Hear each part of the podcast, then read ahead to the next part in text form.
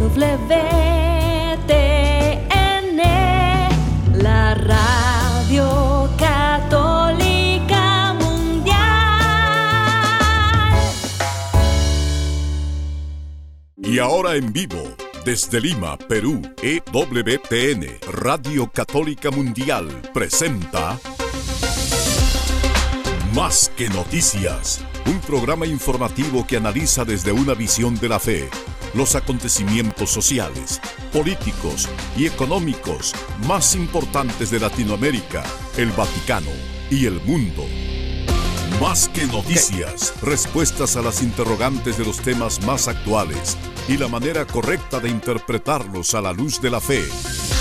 Vidas ejemplares, actualidad del Vaticano, defensa de la vida, apologética, doctrina social de la Iglesia, devociones y mucho más. Esto es Más que Noticias. Comenzamos el programa. Y ya se escuchan las mañanitas o los mariachi afinando esas gargantas, esos instrumentos para la gran serenata de Nuestra Señora de Guadalupe. Se espera un récord de peregrinos el día de mañana y desde ya de esta noche, como sabemos, un momento lleno de cariño, de agradecimiento, porque la Madre de Dios se dignó caminar entre nosotros hace 500 años para anunciarnos ella misma el Evangelio. La primera evangelizadora de la historia se convirtió también en la primera evangelizadora de nuestra historia americana. Todos felices por ti y agradecidos, Madre Santísima, sabemos que tú estás aquí que eres nuestra madre y no tenemos nada que nos deba preocupar. No necesitamos nada más que a la Madre de Dios que nos trae a su Hijo Jesucristo entre nosotros. Gracias por acompañarnos en Más que Noticias. Los saluda Eddie Rodríguez Morel. También recién mi saludo amigos, les habla Guillermo Montezuma. Qué bueno estamos con ustedes ahora para poder mirar el mundo, mirar la iglesia en el marco de este adviento que cada vez está más cerca y cada vez demanda de nosotros una actitud de anhelo por la dicha, por la felicidad que nos trae el Mesías, el Salvador, y viene de la mano de nuestra Madre, viene en el vientre de nuestra Madre, viene con San José, lejos de nosotros, dejar de lado a estos dos personajes y el llamado que nos hace la Iglesia, vivir ese espíritu de San Juan Bautista, vivir ese espíritu de gente valiente, gente radical, gente sincera con el Señor, porque a grandes males, grandes remedios, no se puede ser tibio para tomar la cruz del Señor y seguirlo, se tiene que tener un corazón magnánimo, generoso, decidido a poner esta pequeña cuota humilde que tengamos nosotros en la iglesia, en el espacio que nos den, de hacer lo mejor posible, de ser verdaderamente seguidores del Señor. Tenemos unas notas que van a hacer referencia mucho a esa necesidad de responder a grandes males con grandes remedios y queremos tocar algunos puntos. Quisiera hacer mención, adelantando media, la tercera nota es sobre una propuesta que hace eh, Cardenal Müller, Gerhard Müller, sobre esta temática de la inmigración.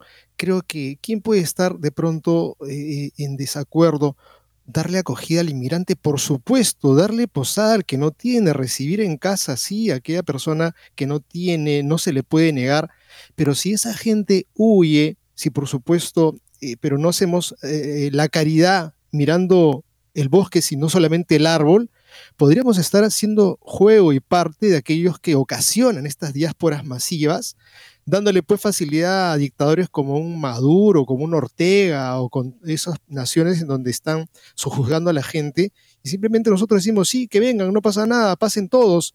Y nosotros, sinceramente, caridad no estamos haciéndole ni a ellos ni a nosotros mismos y por lo tanto tiene Cardenal Gerhard Müller una perspectiva que es muy importante que podamos considerarla. Eh, porque nosotros tenemos que buscar una caridad inteligente, una caridad llena de ternura y de corazón de Jesús. Y tenemos amigos una nota interesante que nos viene de la brújula cotidiana. Ha considerado el hecho de que el Papa ha nombrado a dos nuevos obispos en Alemania. Esto es importante porque muestran la impronta que quiere darle el Papa al episcopado. Son obispos conservadores tibios, así lo caracteriza el artículo en particular, porque al parecer están, de hecho, a favor de algunas de las propuestas que caracterizan el camino nacional alemán, pero en la línea de Roma. O sea, las bendiciones a parejas homosexuales se podrían estudiar, diaconado femenino se podría estudiar, pero sí, no abrazan las eh, propuestas más radicales que Roma ha este, tachado reiteradamente. O sea, al parecer, el camino ideal para el episcopado, para la renovación del episcopado en Alemania, según el Papa Francisco, sería algo entre el camino sinodal alemán y la ortodoxia católica en esa tierra que nos llena siempre de perplejidades por ser lamentablemente caracterizada por una ambigüedad que empuja en la dirección contraria a lo que nos pide la doctrina. Amigos, el nuncio apostólico de Brasil, don Jean Batista Di Cuatro, ha pedido que el obispo emérito, José Luis Ascona Hermoso, deje de residir en el territorio de la prelatura de Marajó esto sinceramente nos hace que nos rasquemos la cabeza y nos preguntemos qué es lo que ha pasado, qué hace que un obispo emérito no pueda vivir en su diócesis en la que ha trabajado. Podría uno decir, bueno, por propia decisión, no, no regreso, que lleven mis huesos el día que me muera y lo pongan bajo la catedral como se estila, pero que no te permitan habitar, residir allí, eh, quizá por sus gestiones, por sus dichos, por sus palabras, se puede deducir entonces de dónde vienen las directivas y nos confirma una vez más que no estamos en el mejor momento eclesial. Bueno, este es un obispo que los que siguieron la controversia de la Pachamama conocen bien. Este, un obispo caracterizado justamente por la buena doctrina y por denunciar eh, la, lo que se estaba haciendo con el sínodo de la Amazonía para justificar un tipo de inculturación donde ídolos y otras cosas acaban siendo parte del ritual católico. Fue un obispo verdaderamente ejemplar en sus comunicaciones. Ese parece ser el motivo para pedirle que se vaya. No se quiere esa voz. Esa voz que defiende la doctrina católica a tiempo y a destiempo, se prefiere otra voz. Por otro lado, amigos, la iglesia más misionera per cápita en el mundo antes del Concilio Vaticano II era la iglesia en Holanda. Bueno, la iglesia en Holanda prácticamente está en un periodo de extinción. Y no es una extinción que haya sufrido por una persecución externa, muy lejos de eso. Fue porque los obispos holandeses levantaron la bandera de un progresismo eclesial sin precedentes entre los europeos lo que después se expresó finalmente en el catecismo holandés, un catecismo que Roma tuvo que condenar porque no era una presentación de la doctrina católica, sino de un rendimiento completo de una sociedad secularizada, en fin, sociedad de la revolución sexual. Bueno, Holanda está en medio de un proceso de extinción muy lamentable. Hace tiempo que personas que están conscientes de Holanda, que hacen pastoral y dicen, qué triste ver, y es muy difícil decir esto, a la iglesia morir veremos algunos de los resultados de este altísimo costo de querer conformarse al mundo y acabar destruyendo en esa, en esa sociedad, en esa sociedad, en esa nación, prácticamente la Iglesia Católica. Amigos, hablamos de Holanda, pero tenemos que hablar de Irlanda también, en un artículo de Kevin Wells de Crisis Magazine, que habla sobre lo que ocurre en esa Irlanda es triste ver, o sobre todo quienes han sido testigos directos, cuando uno conversa con irlandeses y hablan de lo que vivió el cristianismo en esa civilización católica, era ejemplar, era impresionantemente eh, ponderable la fe que vivía cada persona y el clero que existía, pues este autor Kevin Wells está describiendo ese proceso que nos da una pista en el marco de lo que estamos viviendo, eh, la gran crisis de Europa, y en el marco de lo que estamos viviendo la Navidad, él arroja una, una pista muy, muy sugerente en la parte final de su artículo de cómo revertir esta situación. Una comparación. Irlanda hace 30 años, Irlanda el día de hoy.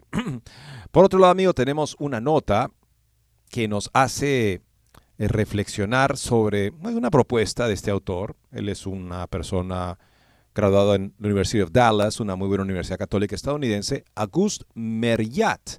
El título sugerente es La iglesia de hoy necesita un papa renacentista. Cuando pensamos en los papas renacentistas pensamos en hombres caracterizados por un gran estilo palacial, grandes mecenas de las artes, pero personas que generalmente vemos como, en fin, irremediablemente mundanos en muchas de sus aficiones. Sin embargo, tenían una serie de características de liderazgo que les permitieron llevar a la iglesia adelante e incluso, por ejemplo, Alejandro VI, tan controversial el Papa Borgia, que fue el que básicamente impulsó la evangelización del nuevo mundo descubierto por Cristóbal Colón y lo dividió bajo condición de la misión de la Iglesia entre España y Portugal. Tal vez necesitamos un papa renacentista, se pregunta Agustín Marriott, y considera que recientemente hemos tenido papas santos también con esa gran capacidad de liderazgo. Lamentablemente hoy parece que falta ese liderazgo y es por eso que la iglesia se va hundiendo en tanta confusión e irrelevancia frente a ese mundo al que quiere tanto complacer que se hace justamente despreciable en muchos sentidos. Con esto y más amigos regresamos después de una muy breve pausa. No se muevan de EWTN, Radio Católica Mundial. Enseguida regresamos con Más que Noticias.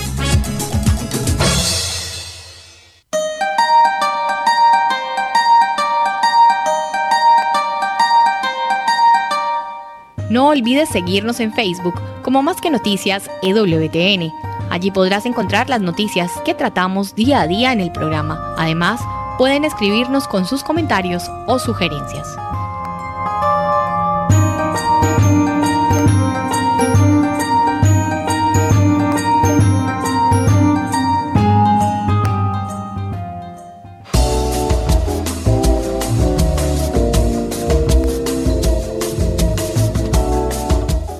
Si quieres estar informado de todas las noticias del acontecer de la iglesia y seguir el día a día del Papa Francisco, entra ya a la página web de Así Prensa y podrás estar enterado de todo lo que sucede en la iglesia.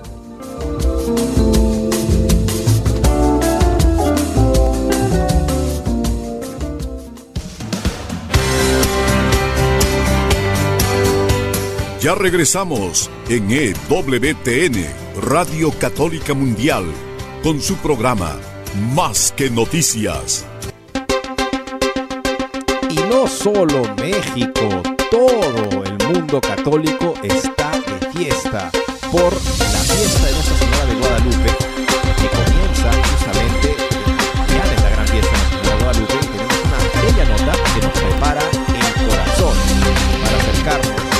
como buenos católicos a celebrar a nuestra madre. El Papa Francisco se une a las celebraciones de la Virgen de Guadalupe con una misa en la Basílica de San Pedro, destacando la importancia global del evento. En México ha comenzado la peregrinación al mayor santuario mariano del mundo en el distrito capitalino de La Villa. Se espera que millones de peregrinos de todo México y también del extranjero, el año pasado se alcanzó la cifra récord de 12,5 millones, Visiten de nuevo este año, entre el 9 y el 12 de diciembre, la Basílica de Guadalupe, donde tuvieron lugar varias apariciones marianas de 1531. Decenas de miles de personas acudieron al santuario en los primeros días de diciembre. La Virgen de Guadalupe, de piel morena, es celebrada por los católicos de toda América, que la consideran su patrona, y también por los inmigrantes latinoamericanos en Europa. En efecto, así es, amigos. Uno de los momentos estelares del programa del 12 de diciembre es el tradicional canto de las mañanitas, después de medianoche, en el que cada año participan conocidos cantantes. Las diócesis y comunidades mexicanas también organizan bailes y otros espectáculos culturales. El primero de diciembre comenzaron las misas episcopales, diarias dedicadas a un aspecto concreto del mensaje de Guadalupe, como la devoción a los migrantes, las, las víctimas de la violencia y la inseguridad o la población indígena. El arzobispo de Ciudad de México, Carlos, Cardenal Carlos Aguiar Retes, hablará el 12 de diciembre sobre los preparativos del Año Santo Eclesiástico 2025.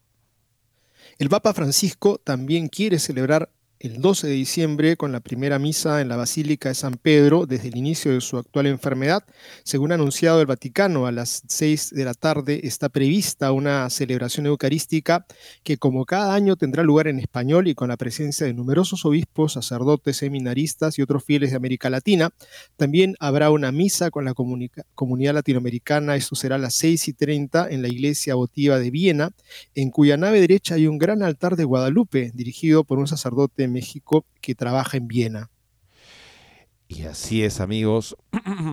tenemos una maravilla de esta fiesta de Nuestra Señora de Guadalupe y aquí estamos viendo justamente cómo es un evento del mundo católico. La fiesta de Guadalupe se remonta a los acontecimientos ocurridos entre el 9 y el 12 de diciembre de 1531 en la Ciudad de México. El indígena Juan Diego Cuatlatzin me corregirán mis hermanos mexicanos, convertido al cristianismo y canonizado como primer indígena americano en 2002, recibió durante cuatro días la visita de una mujer embarazada con rasgos faciales mestizos, que se autodenominó Madre de Dios y dejó su imagen impresa en el manto tilma de Juan Diego, haciéndose mundialmente famosa como Nuestra Señora de Guadalupe. El manto sigue siendo hoy el destino de los peregrinos de Guadalupe, muchos de los cuales caminan durante días o incluso semanas. A los pies del cerro de las apariciones del Tepeyac se construyó una gran iglesia barroca petición de María, que dio paso a un nuevo edificio aún más grande en 1975. La guadalupana es la patrona de México, Latinoamérica y toda América,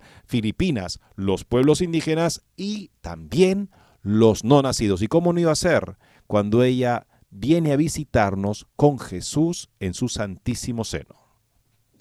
Yo quisiera contar brevemente una anécdota de mi vida de misionero en la serranía del Perú, en la zona sur de la patria, en lugares muy altos. Me he encontrado siempre dos cosas. Una, la figura de Santiago, en monumento, en imágenes pequeñas, eh, de todos los tamaños, miniaturas, hasta unas casi del tamaño natural.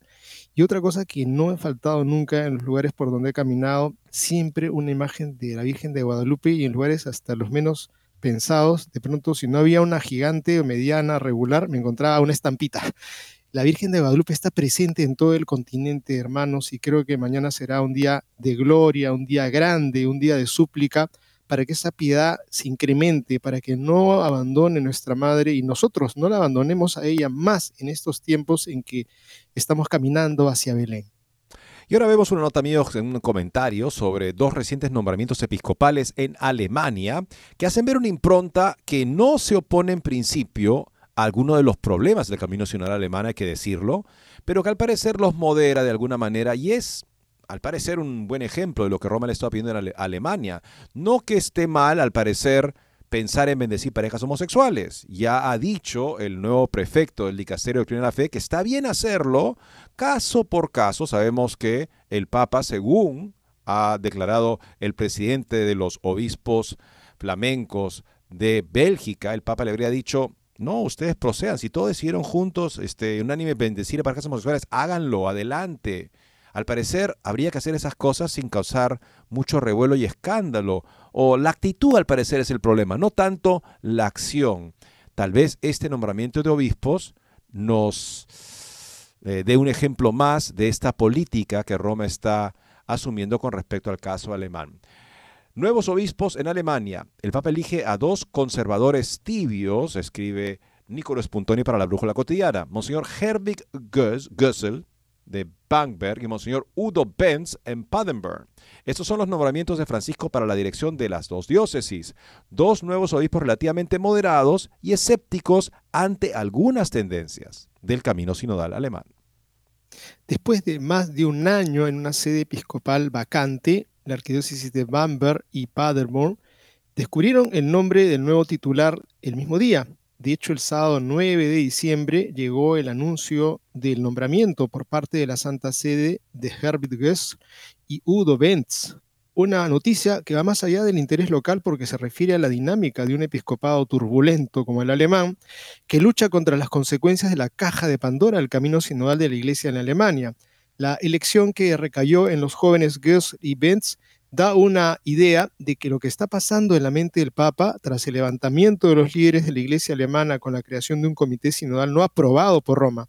El mes pasado, en una carta privada, Francisco confió a las cuatro exdelegadas del sínodo Catarina Westerhorstmann, Marianne Schlosser, Hanna Barbara Gels Falkowitz y Dorotea Schmidt, estaba tan preocupado como ellos por los numerosos pasos concretos de que esta iglesia local ha dado amenaza con alejarse cada vez más del camino común de la Iglesia global. Después de estas palabras, un primer signo se percibe también en los hechos de los nuevos arzobispos de Bamberg y Paderborn. No son los prelados más entusiastas de la dirección tomada por el camino sinodal y sus apéndices bajo la presión de Monseñor George Betzing y del Comité Central de Católicos Alemanes.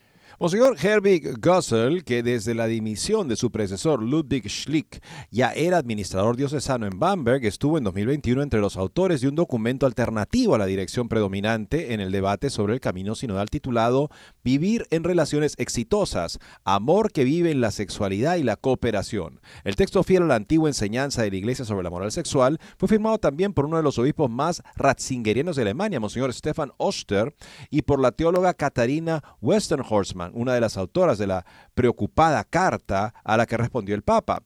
Goessel, de 56 años, se, se, definió como un conservador no intolerante y en septiembre de 2022 fue uno de los obispos que con su no contribuyó a hundir entre las lágrimas no solo metafóricas de los más liberales el documento básico sobre sexualidad y moralidad.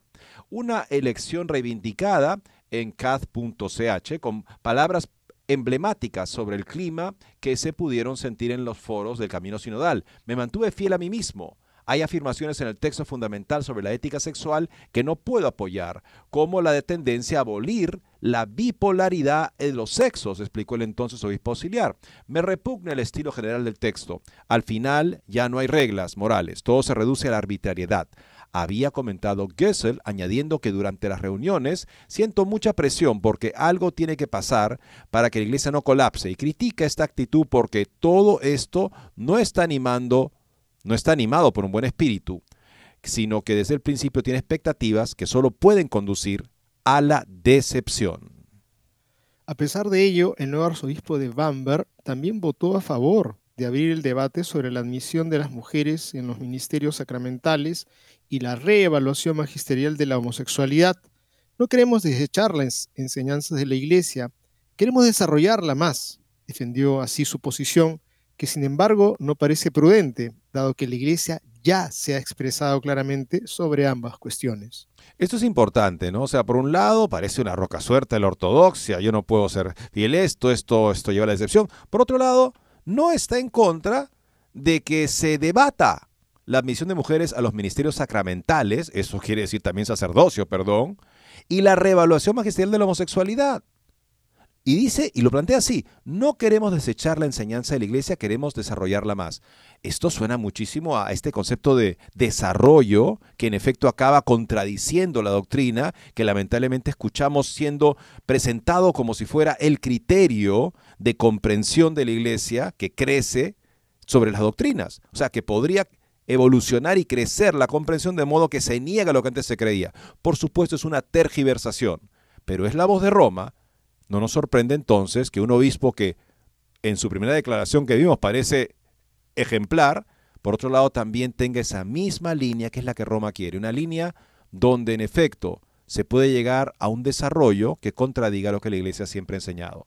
Además del día de su nombramiento, Monseñor Hugo Benz comparte con Goessel su edad y un perfil relativamente moderado en comparación con la mayoría del episcopado alemán. El Papa, en línea con lo que viene haciendo en los últimos tiempos, ha vuelto a elegir obispos que tienen por delante un larguísimo periodo de gobierno en sus diócesis.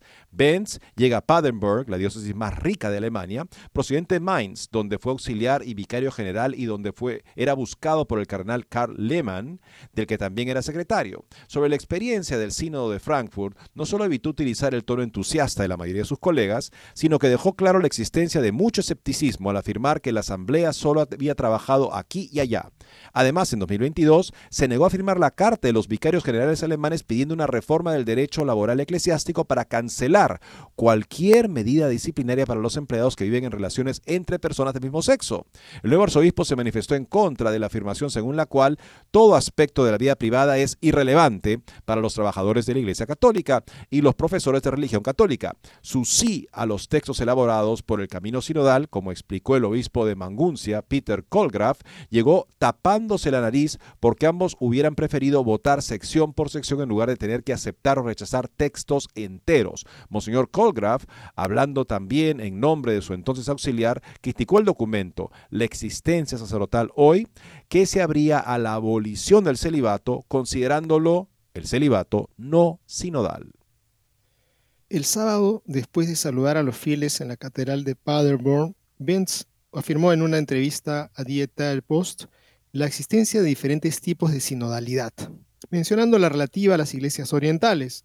El nuevo arzobispo de Paderborn, en efecto, es un gran amigo de las comunidades de Tierra Santa y visitó también la parroquia de la Franca de Gaza.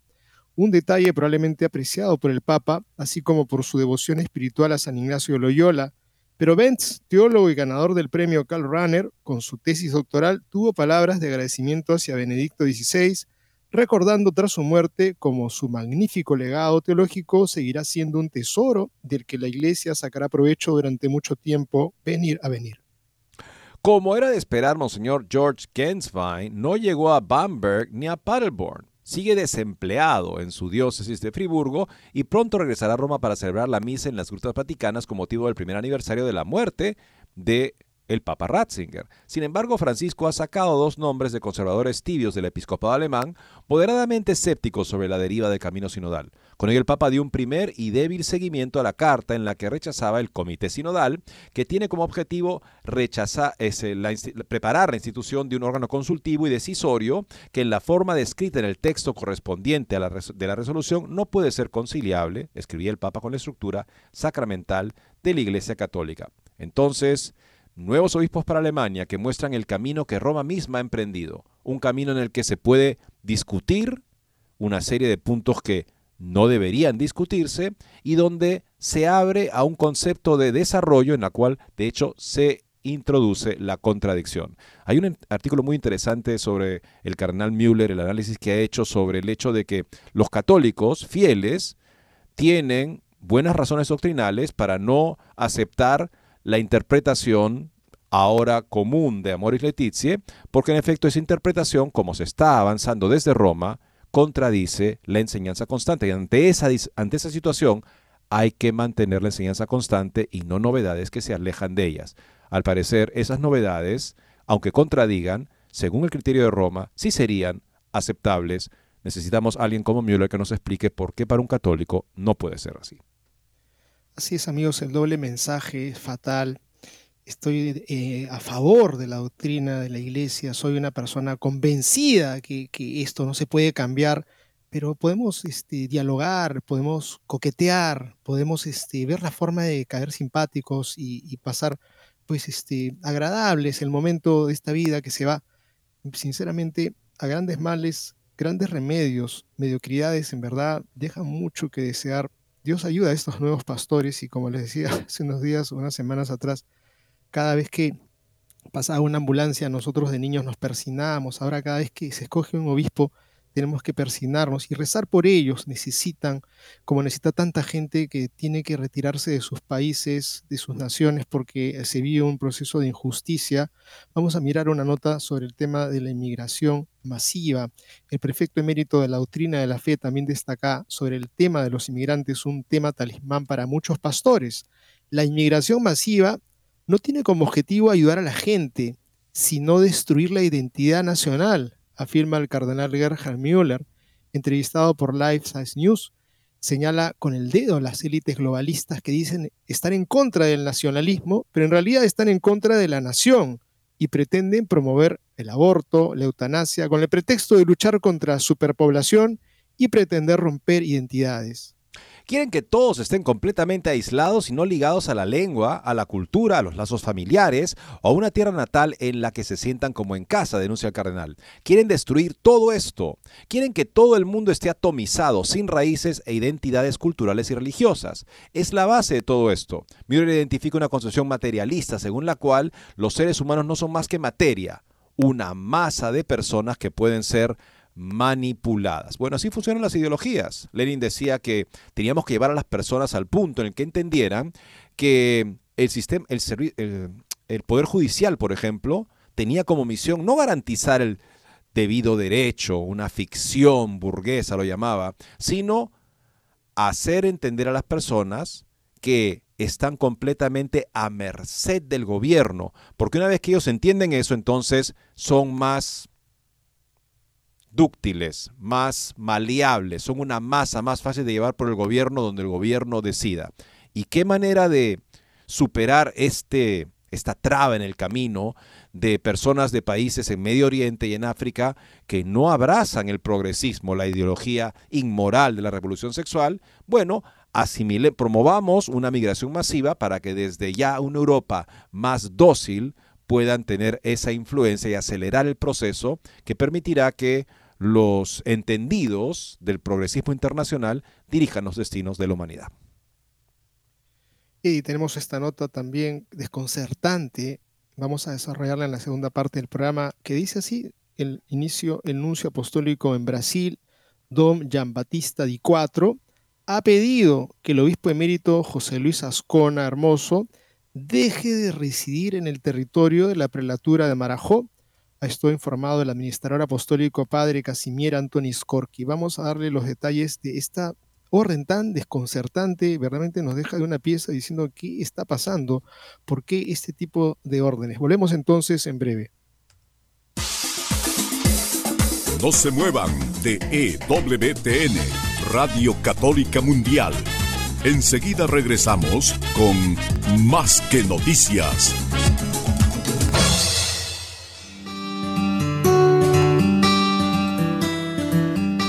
En la página web de EWTN podrás encontrar los programas de EWTN Radio y Televisión. Solo tienes que descargar los podcasts y así encontrarás tus programas preferidos Recuerda en www.ewtn.com.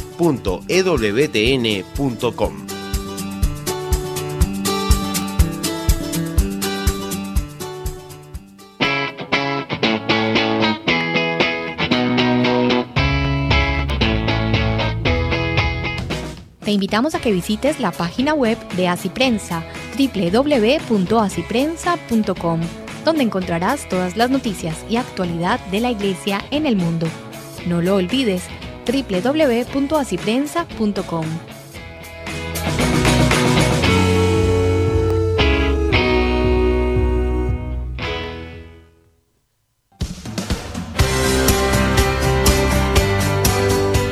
Ya regresamos en EWTN, Radio Católica Mundial, con su programa Más que Noticias.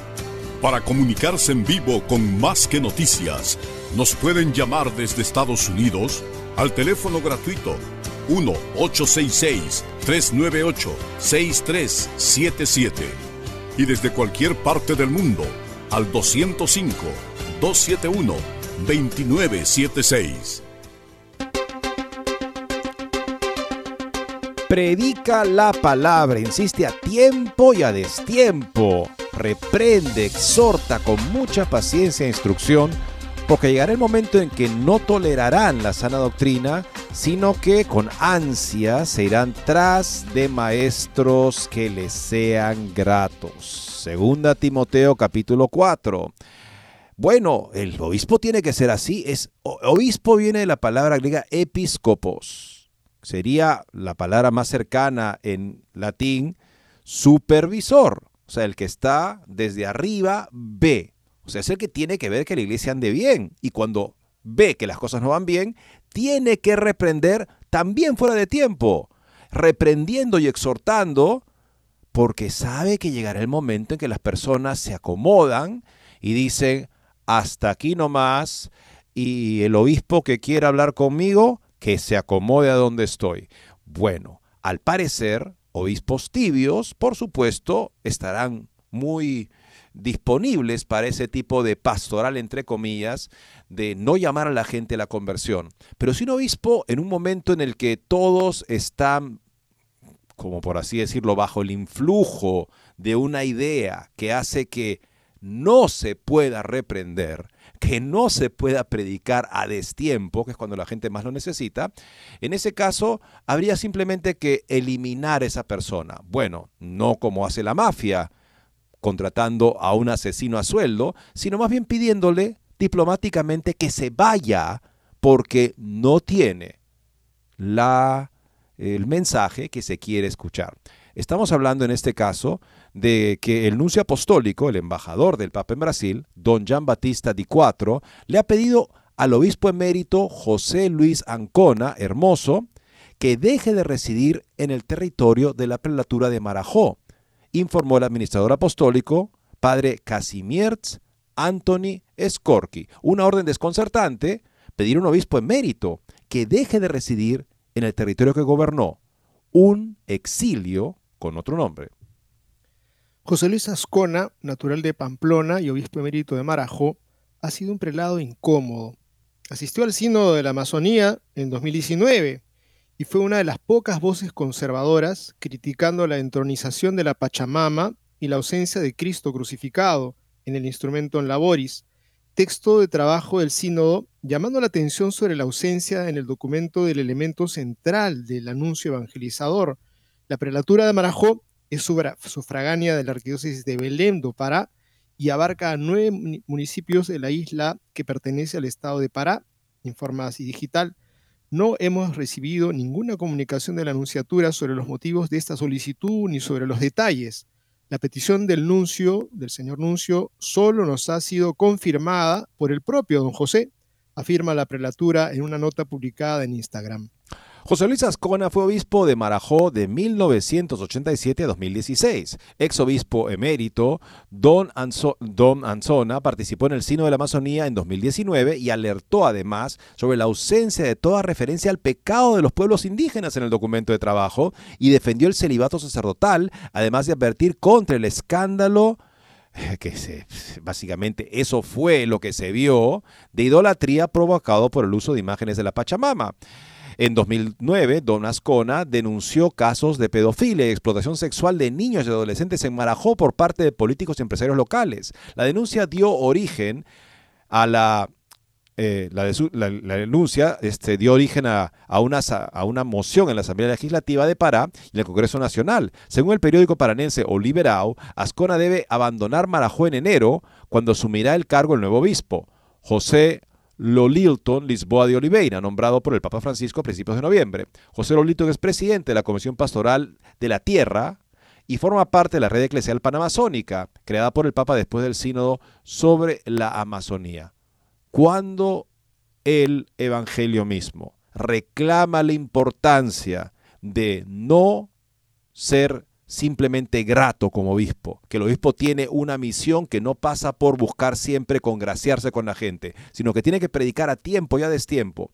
Y un obispo que lo hace en ningún punto más allá de la doctrina católica, es más, para defender lo que era la ausencia o incluso lo que era lo contrario a la doctrina, este obispo buen hombre de Dios, un santo agustino misionero en la Amazonía, es relegado al exilio eclesiástico que consiste en pedirle que se vaya de la tierra en la cual ha dejado su trabajo apostólico más fructífero por años y lo ha hecho contra viento y marea, evidentemente de una nueva cultura eclesial que no valora la evangelización. Es lo que también decía en ese momento, me acuerdo, un observador decía, bueno, van a estar muy contentos los pentecostales con este documento de la Amazonía, porque no se habla de evangelizar. Y lo que está pasando justamente es que los que eran católicos y eran zonas mayoritariamente católicas en la Amazonía, los que quedan bajo la influencia de esta pastoral sincrética, donde se mezclan las cosas de las culturas amazónicas sin asimilarlas en un sentido auténticamente cristiano, como la Pachamama que apareció de repente en el sino de la sinodalidad, en ese, en ese, contexto los que se quedan, se quedan con una religión sincrética, un tipo de catolicismo mezclado con otras religiones. Pero la mayoría de los que están buscando a Dios simplemente se van con los que predican a Jesucristo, que con todos sus límites, al menos sí predican a Jesucristo, los pentecostales que están arrasando y, y, haciendo de ese territorio mayoritariamente católico hace unos años un territorio mayoritariamente pentecostal, lamentablemente. Amigos, si miramos ahora el viejo mundo, lamentablemente lo que vamos a contarle aquí es el sufrimiento de la iglesia, el sufrimiento del clero. Europa está devastada, es la desolación de la desolación. Si miramos algunos países que otrora fueron realmente lumbreras para la misión, para la evangelización, vamos a mirar ahora Holanda, los Países Bajos, y esta nota comienza así. Fusiones y cierres de iglesias desencadenan crisis de agotamiento pastoral. Cleros holandeses abrumados. La creciente presión laboral, cierres de iglesias generan un profundo malestar en los párrocos de los Países Bajos, quienes enfrentan el burnout, ¿no? Este agotamiento y este estrés fulminante. La creciente presión laboral, las fusiones de parroquias y los cierres de iglesias está causando estrés a los párrocos de los Países Bajos y a veces incluso hacen que el clero se sienta abrumado. Portavoces de varias diócesis holandesas reconocen el problema, según el semanario católico holandés Catholic Newsblad, pero niegan que haya aumentado el agotamiento entre sus sacerdotes. Los Países Bajos son uno de los países más secularizados de Europa y durante años el número de católicos practicantes ha experimentado un fuerte descenso, aunque en este país de Europa Occidental, con 17,5 millones de habitantes, aún viven unos 3,5 millones de católicos nominales, el número de fieles activos ha descendido de casi 400.000 a menos de 100.000 en las últimas dos décadas, según cifras del Instituto Kasky de la Universidad de Nimega. Por ello, en las siete diócesis de los Países Bajos se ha puesto en marcha en los últimos años un proceso radical de fusiones parroquiales y cierres de iglesias. Esto está causando malestar entre los fieles, la feligresía, pero el proceso también se está cobrando un alto precio entre los sacerdotes. En una edición reciente, Catholic Newsblad publicó entrevistas con varios sacerdotes que han experimentado el agotamiento, los denominadores comunes de sus historias son elevada carga de trabajo debido a las fusiones de parroquias y a la sensación de ser el hombre de saco en los cierres de iglesias. Hay mucha negatividad, dice el padre Eugene John Gerden, párroco de Amstelven, una ciudad cercana a Ámsterdam. La gente me dice, ¿vas a cerrar nuestra iglesia? No, es algo que hacemos juntos, pero su percepción en su percepción, yo soy el gerente enfadado que tiene que cerrar cosas por orden del obispo, dijo. Cuando una iglesia tiene que cerrar, piensas, ahora estoy defraudando a toda esta gente, dice el padre David Van Dijk, sacerdote de Roysel, un pueblo al sur de Holanda. Pasé meses sin dormir por ello. Los curas de aquí tienen una agenda muy apretada. Yo estaba inquieto. Llegó el momento en que estaba tan ocupado que mi padre me dijo, desde que eres cura, ya casi no te vemos. Mi madre tenía razón. La parroquia ocupaba toda mi vida, dice Van Dijk. Un sacerdote también debe tener cuidado de no dejarse atrapar por la negatividad, añadió. Soy un ser humano y si no puedo recargar mi batería humana, tampoco puedo hacer nada por los demás. Claro que los sacerdotes deben estar disponibles, pero de forma normal. Ahora lo sé. No soy una lavadora humana. La pandemia de COVID supuso una presión adicional para el clero por un lado, por el aumento de las preocupaciones pastorales y por otro, porque la pandemia ha acelerado aún más el descenso de la asistencia a la iglesia y los problemas financieros, como demostró una investigación anterior al Catholic Newsblad. Al menos para un sacerdote con el que habló el semanario holandés, la pandemia fue una gota o la gota que colmó el vaso. En retrospectiva estaba en las últimas, dijo el padre Jan Jap van Perstralen, párroco de Akmar, cuando en Navidad del 2021 se produjo el cierre patronal en toda Holanda, algo tenía que ceder para Van Perpestraten. Tenía que mantenerme fuerte, pero ya no me quedaban fuerzas. Ese fue mi punto de ruptura. Ahí empezó mi agotamiento. Le eché la culpa de todo a COVID, continuó el sacerdote. Esa era la explicación más fácil para la gente, pero el verdadero problema es mucho más profundo. La pandemia no hizo más que sacar todo a la superficie. Una investigación en las siete diócesis holandesas muestra que se reconocen los problemas mentales de los sacerdotes, pero al mismo tiempo los portavoces niegan que haya un aumento del número de quemados. La mayoría de las diócesis no pueden o no quieren dar cifras concretas debido a la confidencialidad de estos casos. En el conjunto de la sociedad holandesa el número de quemados va en aumento, números que tienen esa enfermedad que es el burnout. Un estudio reciente del Centro de Investigación TNO muestra que en el año 2022 1,6 millones de personas en los Países Bajos sufrían síntomas de burnout, alrededor del 20% de toda la población activa. En el 2021 esta cifra era de 1,3 millones. Las diócesis holandesas no pueden confirmar que esté en aumento. También se observe entre el personal eclesiástico. El estrés entre los sacerdotes y otros trabajadores del pastoral es real reconoce Mark de Koenig, portavoz de la diócesis de Breda, pero también era así hace 30 años. Sin embargo, los responsables eclesiásticos sí conocen, reconocen que el proceso de fusiones de parroquias y cierres de iglesias plantea nuevas exigencias a los sacerdotes para las que no siempre están bien equipados. Los sacerdotes están acostumbrados por naturaleza a tratar con la gente de forma pastoral, dijo Matthew Bemmelmans, portavoz de la diócesis de Roemont. Pero a veces, como gestores, también tienen que tomar algunas decisiones difíciles. Bueno, ¿qué hacemos amigos en una situación sino constatar el precio que se paga por asimilarse al mundo, porque es lo que buscó hacer la iglesia holandesa. Y el testimonio más claro es el catecismo holandés. catecismo holandés básicamente es un libro donde la iglesia se rinde ante la cultura secular, moderna, contemporánea, actual, y lo hace básicamente echándose la culpa por doctrinas católicas a las que tenía que ser fieles que discrepan con esa cultura. El resultado está ahí a la vista la muerte, la extinción de la iglesia en toda un área geográfica. Debería ser un caso de estudio para lo que no se debe hacer. Y sin embargo, un joven que conozco, que es un gran amigo mío, un joven ingeniero, estaba buscando orientación porque quería ser apologética, quería defender la fe, porque así descubrió él su fe católica gracias a apologistas, personas que se dedican a este apostolado en los Estados Unidos. Pero no encontraba ningún tipo de apoyo, entonces finalmente fue un sacerdote, a un jesuita, muy culto, y le pidió que lo ayudara para poder emprender ese trabajo y el asesor le dijo, nosotros ya no hacemos apologética ni estudiamos a Santo Tomás, pero si quieres que te ayude, toma este libro. Y le dio el catecismo holandés. O sea, le dije, amigo, no lo leas para saber cómo hacer trabajo pastoral hoy en día, porque ese es, un, es, una, es una declaración de derrota ante la cultura secular y ahí están los resultados en la iglesia en Holanda en estos días. Pero si lo quieres leer, léelo para saber cuál fue el manual que llevó lamentablemente también a lo que estamos comentando para ustedes en esta triste noticia. Eddie, y creo que es momento de hablar ya de lo que ha ocurrido en Irlanda.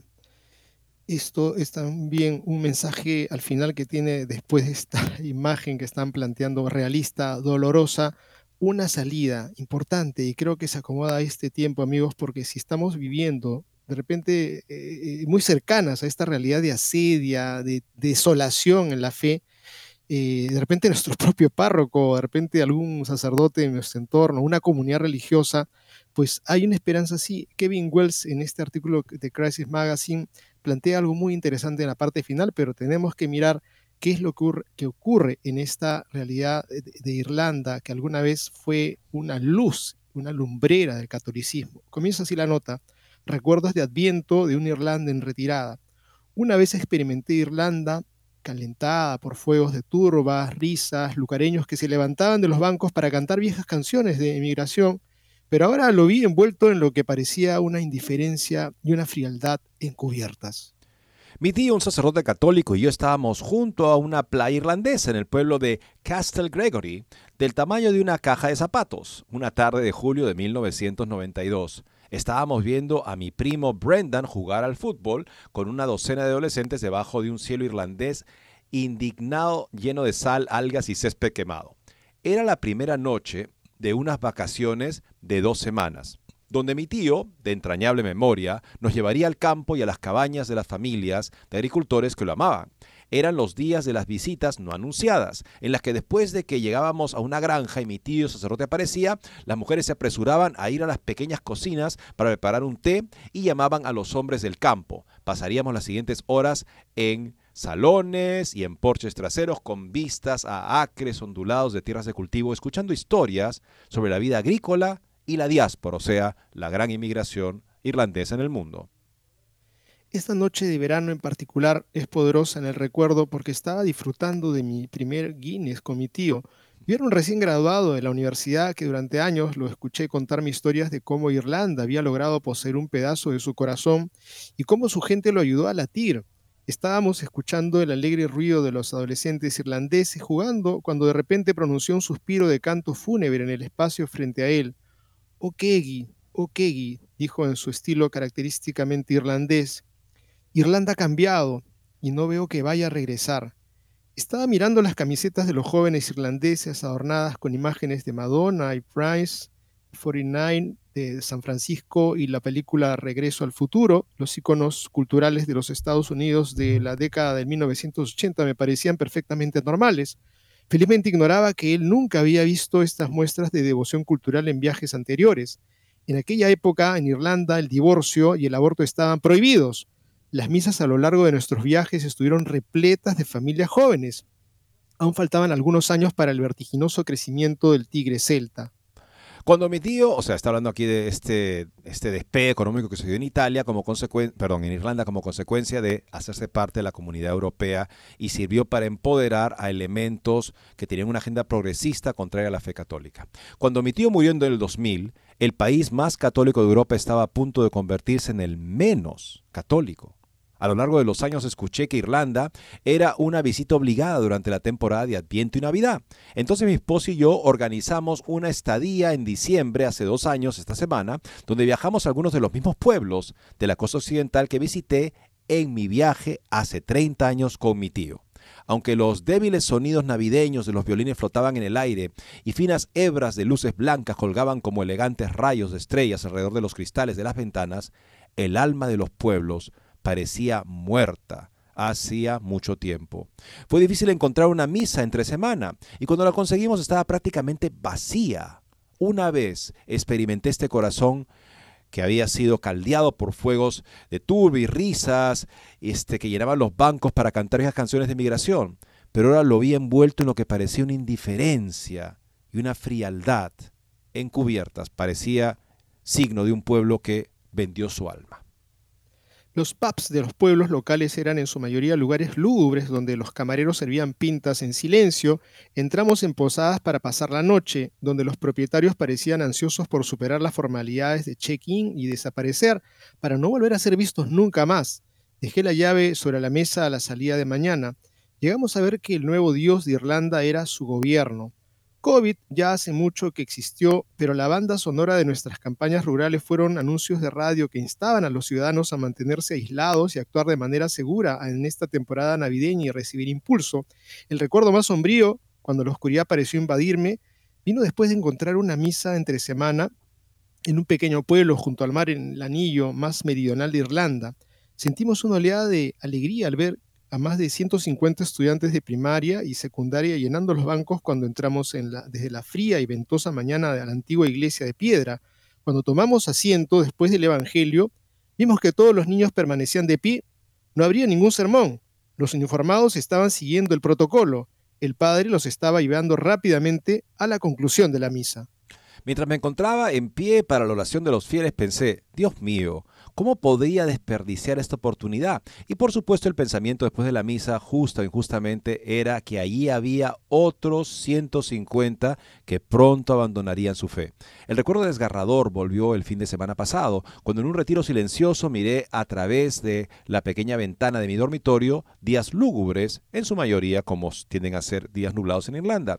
A unos pasos de distancia había un acantilado empinado que dominaba una amplia extensión del río Potomac, donde las puestas del sol hacen llorar a los hombres duros, pero apenas se podía ver el agua a través de la niebla y la neblina. Recordé la noche de verano en la que mi tío profetizó sobre Irlanda. En el 92 vio que quería ser Estados Unidos. Aparte de un fibroso remanente de católicos, la Irlanda actual es una tierra de hambruna católica. Así como Irlanda alguna vez anheló ser Estados Unidos, ¿qué es lo que anhela Estados Unidos? Me da miedo adivinar, pero sé que una devoción apresurada a una nueva moralidad en constante transformación se ha convertido en parte de nuestro tejido. El demonio tecnológico de la inteligencia artificial se está moviendo hacia lugares no cartografiados y no tenemos idea de hacia dónde se dirige.